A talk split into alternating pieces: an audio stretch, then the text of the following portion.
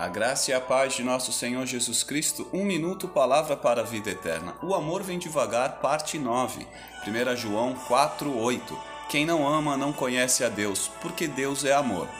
Em Onde Nasce o Amor, os sonhos de riqueza e aventuras mundo afora de Clark Davis ficam ameaçados depois que ele e um amigo começam uma briga dentro de um café e causam danos ao estabelecimento. Presos e com julgamento marcado, não resta outra saída a Clark senão fazer um acordo com o xerife e com a dona do café, Millie. Fica definido que Clark cumprirá sua sentença de serviços comunitários na fazenda das irmãs Barlow, Ellen e Cassie.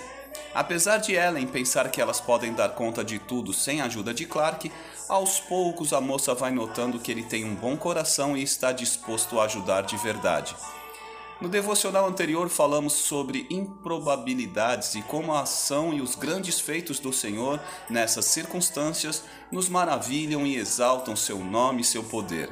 Aqui falamos sobre a nascente do amor, o perdão, a misericórdia e a graça de Deus, nova vida e criação em Cristo, algo ainda mais maravilhoso. Aleluia! Clark nunca achou o caminho para a Califórnia ou para as muralhas da China ou para nenhum de seus sonhos de aventura, mas sim o caminho para o grande amor de Deus. É aí que nasce o amor. 2 Coríntios 13, versos 13 e 14.